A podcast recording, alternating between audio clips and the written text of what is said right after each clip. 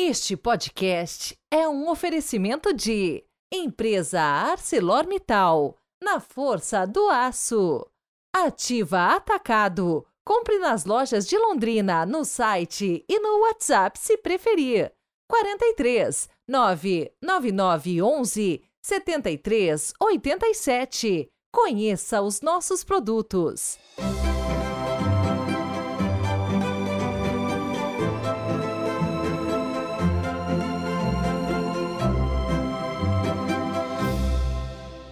Olá, bom dia, bem-vindos a esta quinta-feira, 29 de fevereiro de 2024. Hoje eu começo meu podcast para lhe fazer um convite. Em outubro deste ano, vamos fazer uma viagem para Turquia e Grécia. E o tema desta viagem vai ser o Apocalipse de São João e a liturgia da missa passo a passo, porque muito dos ritos vem dos símbolos do livro do Apocalipse. Vai ser muito bom ter você com a gente. Me mande uma mensagem no Instagram para a gente poder conversar sobre isso, tá bom? Bom, o convite está feito. Vamos juntos fazer esta super viagem de fé. Uma parábola é feita para fazer as pessoas pensarem e refletirem. É por isso que é importante prestar atenção até nos mínimos detalhes. Na parábola do Evangelho de hoje aparecem três pessoas: o pobre Lázaro, o rico sem nome e seu pai Abraão.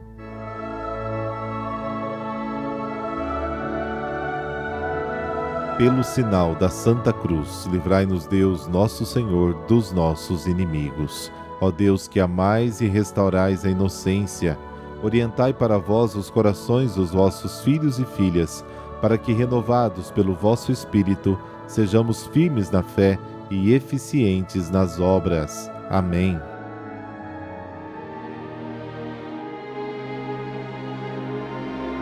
Lucas capítulo 16, versículos de 19 a 31. O Senhor esteja convosco. Ele está no meio de nós. Proclamação do Evangelho de Jesus Cristo segundo Lucas.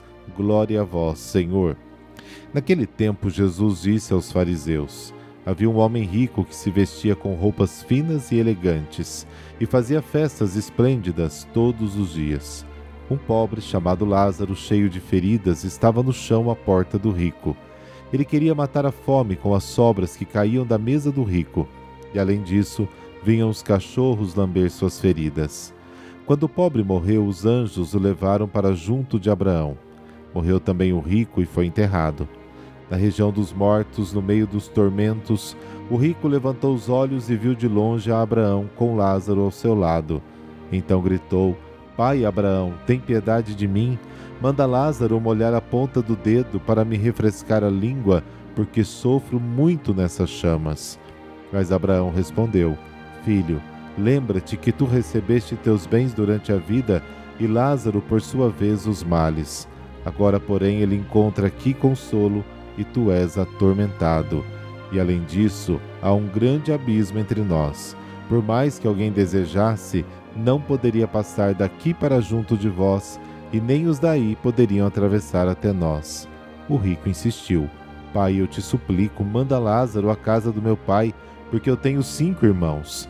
Manda preveni-los, para que não venham também eles para este lugar de tormento. Mas Abraão respondeu: Eles têm Moisés e os profetas, que os escutem.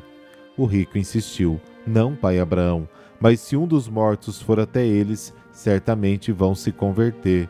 Mas Abraão lhe disse: Se não escutam a Moisés nem os profetas, eles não acreditarão, mesmo que alguém ressuscite dos mortos. Palavra da salvação. Glória a vós, Senhor.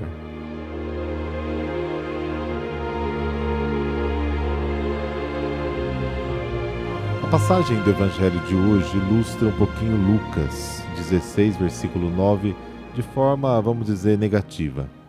Lá diz o seguinte: Pois bem, eu vos digo, façam amigos com riquezas desonestas, para que quando elas falharem, eles os recebam em lares eternos. Bom, é um aviso para usarmos de forma justa a riqueza injusta. A vida terrena é uma ponte construída sobre o abismo entre a perdição e a salvação. Atravessamos ilesos exercendo a misericórdia para com os necessitados. A aliança com o Senhor passa sempre pelo amor ao irmão, aos pequenos. A carta de Tiago resume da seguinte maneira: A religião pura e imaculada diante de Deus, nosso Pai, é esta: ajudar os órfãos e as viúvas nas suas aflições e manter-se puro deste mundo. Tiago, capítulo 1. O rico da Bíblia é o ateu prático que se tornou o centro de tudo e se colocou no lugar de Deus. O pobre é aquele que espera a ajuda de Deus. Lázaro, de fato, significa Deus ajuda. Ele não deseja o que é necessário ao rico, mas o que é supérfluo. Os cães são mais compassivos do que as pessoas ricas. A comunidade cristã a qual Lucas se dirigia precisava da observância que Tiago tinha dirigido também aos cristãos. Escutem, meus caríssimos irmãos. Não escolheu Deus os pobres do mundo para torná-los ricos de fé e herdeiros do reino que prometeu àqueles que o amam? Mas vocês desprezaram os pobres. Não são eles os ricos que os tiranizaram e os arrastaram diante dos tribunais? Não são eles que blasfemaram o belo nome que foi invocado sobre vocês? Fale e haja como pessoas que devem ser julgadas de acordo com uma lei de liberdade, porque o julgamento será sem misericórdia contra aqueles que não demonstraram misericórdia, mas a misericórdia sempre prevalece no julgamento. Nesta parábola, as cenas se sucedem como um filme.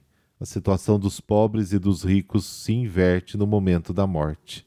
Não nivela todos como a foice apara a erva do prado, mas se distingue e os divide. Os ricos tornam-se pobres e os pobres ricos.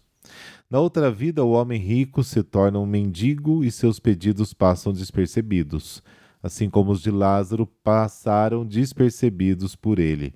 Quem comeu e bebeu à vontade não tem nenhuma gota d'água. Em vez dos vários prazeres com os quais sua vida foi preenchida, ele tem a preocupação de um fogo que o devora sem matá-lo. Para ele, os bens eram uma oportunidade de ruína, assim como para Lázaro, os males eram uma razão de salvação. A única preocupação do rico estava voltada para si mesmo, e por isso deixou Deus e os outros de lado. A riqueza, que é sempre um dom de Deus ao homem, pode sim tornar-se ocasião para o mal. Pelo contrário, a pobreza é uma coisa boa, porque mantém a alma longe do egoísmo e dos prazeres perturbadores da vida. A intenção da parábola não é aterrorizar impiedosamente os ricos e ateus, mas exortá-los à misericórdia enquanto ainda estão nessa vida. A lei e os profetas se resumem no mandamento do amor ao próximo, Romanos capítulo 13. O verdadeiro problema é, portanto, acreditar na palavra de Deus. Enquanto estivermos vivos, somos chamados a ouvir seriamente Cristo e a evitar o comportamento dos fariseus, apegados ao dinheiro e ouvindo todas essas coisas, zombavam de Jesus.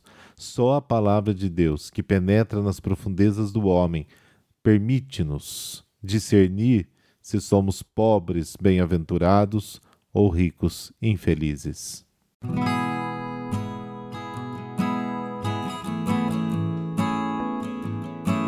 Hoje a igreja comemora um santo pouco conhecido, Santo Augusto Chapdelaine, Marte. Ele nasceu na França no dia 6 de janeiro de 1814. Após viver no campo por 20 anos, onde trabalhava cultivando a terra, Augusto sentiu o chamado de Deus e ingressou no seminário diocesano. Foi ordenado sacerdote em 1843 e em 1851, desejando ser missionário, juntou-se ao Instituto das Missões Estrangeiras, tornando-se missionário na China em 1852. Aos 38 anos, depois de inúmeras aventuras perigosas, ele chegou ao local para o qual seus superiores o haviam enviado com profunda entrega, ardor e generosidade, na província de Guangxi, conseguiu muitas conversões. No entanto, sua presença foi denunciada pelo mandarim Yen, inimigo dos cristãos, que o mandou prender e decapitar. Foi aprisionado e torturado, mas se recusou a renunciar à sua fé. Por isso, os juízes o condenaram à morte no dia 29 de fevereiro de 1856. Após a sua morte, foi decapitado e seu corpo foi entregue aos cães como alimento. Três fluxos de sangue brotaram de seu pescoço, convencendo todos os presentes da presença de Deus nele. Foi beatificado no dia 27 de maio de 1900 pelo Papa Leão XIII. Em 1 de outubro do ano 2000, o Papa João Paulo II o canonizou. Inspirai, Senhor, em nossos corações o desejo de anunciar o Evangelho do Teu Filho Jesus. Que, a exemplo de Santo Augusto, possamos ser incansáveis proclamadores da Boa Nova. Amém. Abençoe-vos o Deus que é todo-poderoso, Pai, Filho, Espírito Santo. Amém. E amanhã tem Enciclopédia Bíblica. Não perca. Até lá!